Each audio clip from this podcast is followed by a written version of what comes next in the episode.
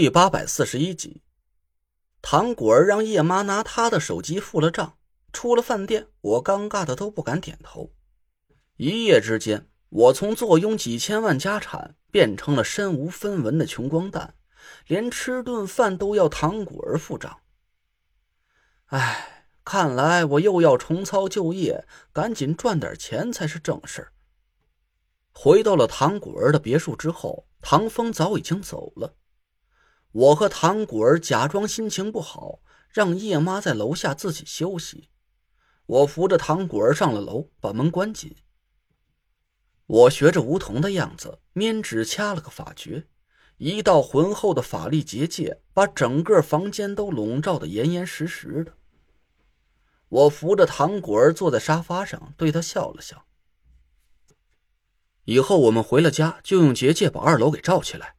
叶妈就算是在门外偷听啊，也都什么听不见。不，姐夫，偶尔还是要让他听见一些动静。我略一思索，立马就承认了唐果儿的脑子确实比我要聪明多了。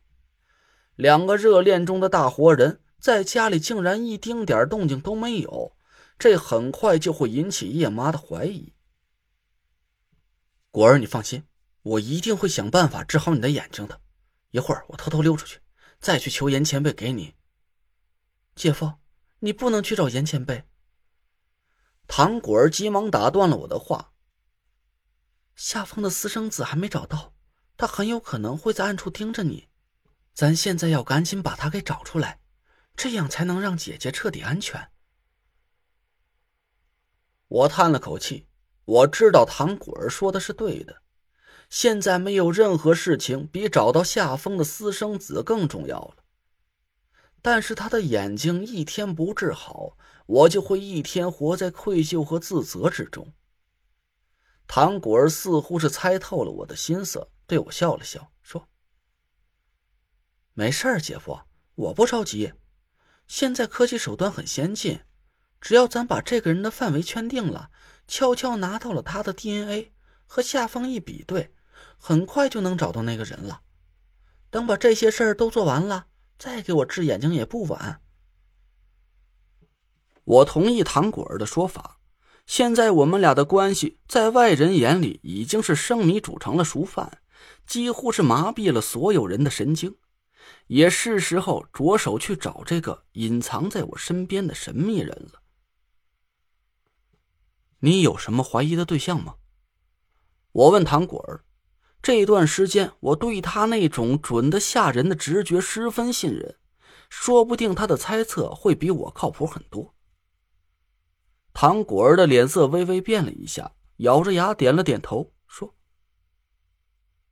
叶妈鬼鬼祟祟的盯着咱俩，他很有可能就是那个人派到我身边打探消息的。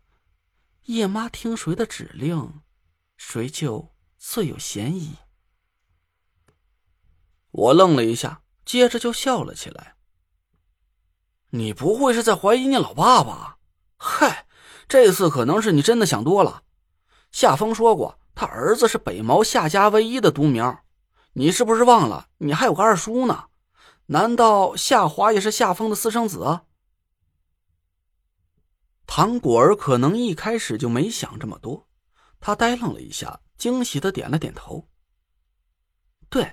应该不是我爸，嗯，我真的有点太紧张了。唐果儿喝了口水，拍着胸口长长的松了口气。我低头沉思了一会儿，说：“根据我们现在掌握的线索，最有嫌疑的是蒋亮和郭子，他俩的年龄基本能对上，而且跟我的关系很近。再就是这两个人都不会风水术，但干爹亲口告诉过我。”蒋亮不会有嫌疑，我相信他的话。郭哥，不像吧？唐果儿仔细想了想，说：“在玄武冢里，他为了给人节省口粮，差点把自己给饿死了。要是他就是夏风的私生子，没暗地里捅你一刀都算好的了，又怎么会救你呢？”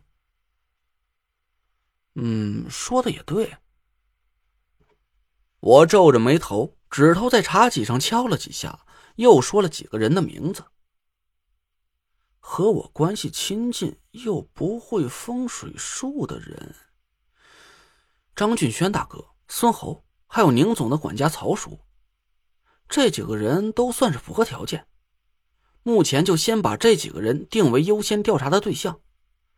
这几天我会挨个拜访一下他们，就是怎么找个借口拿到他们的头发，我还得好好琢磨琢磨。这个你不用操心，你去办其他的事就行。唐果儿神秘的笑了笑，我奇怪的看着他。你有办法拿到他们的 DNA？唐果儿脸色一红，低头小声嘟囔了一句：“笨死了！既然是和你关系亲近，那你的婚礼他们能不来参加吗？”哎，对对！我一拍大腿，兴奋的把这几个人的名字都记在了手机上。一会儿我就把名单发给唐总，让他请这几个人来参加婚礼。只要在酒宴上拿到他们用过的筷子或者其他餐具，DNA 就有了。姐夫，你对我爸的称呼要改改，不然容易让叶妈起疑心。唐果儿提醒了我一句，我尴尬的讪笑了几声。让我开口叫唐风一声爸，这还真有点别扭。不过唐果儿说的也没错。我对自己的老丈人一口一个唐总，这确实是很不像话。我给唐风打了个电话，说我这边需要邀请几个宾客，麻烦他帮忙写一下请柬。唐风可能还没从我丢失五魁魁首之位的悲痛里挣扎出来，他的声音半死不活的，虽然没对我太不客气，但是也没对我太客气。行了，我知道了。吴桐也不肯给你们看日子，我和玲玲自己选了个时间，就下个月一号吧。还有阿雷醉，我说你有这个闲工夫，还不如再去找吴瘸子理论理论。他是你干爹不假，可你才是五魁的魁首，他得听你的。你怎么就把五魁令给了他了呢？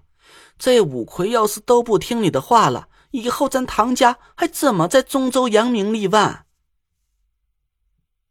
我随口敷衍了几句，就挂了电话。敲定了这件事儿，我解除了房间里的声音结界。叶妈那道微弱的气息果然出现在了二楼门口。我没理会叶妈，心里暗自琢磨了一下。听唐风这个口气，他确实是不像夏风的私生子。